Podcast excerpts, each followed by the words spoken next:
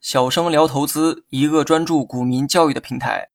今天我们主要讲的内容是买入形态之黑马草上飞。该图形的特征有四点：第一，六十日均线稳步上扬，成一条斜线；第二，日 K 线按照六十日均线的斜率震荡向上，远看就像一片草原；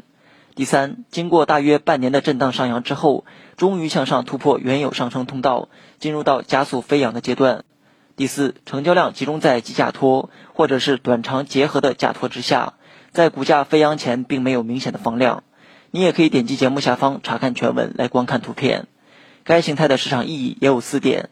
第一，庄家在进行大规模建仓之后，一般会形成基价托或者短长结合的价托，这时的成交量突然放大；第二，随后庄家并不采用老鸭头一类的传统走势，而是利用六十均线上扬的斜率，稳步将股价推高；第三，股价沿六十均线运行，五日均线和十日均线反复进行金叉和死叉，每一次金叉都可能被短线客认为是进场机会。但每一次又被死叉所覆盖，短线客很难在此时做差价。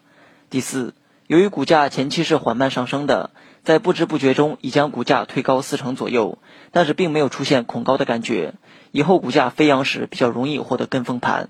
最后我们来讲一下该形态的买入方法：第一，在价托形成后的回档时可以介入；第二，股价在通道内震荡上扬时，可以在通道的底部不断进行低吸；第三。最节约时间的办法是在股价飞扬前迅速的介入。具体形态大家可以查看节目下方的图片。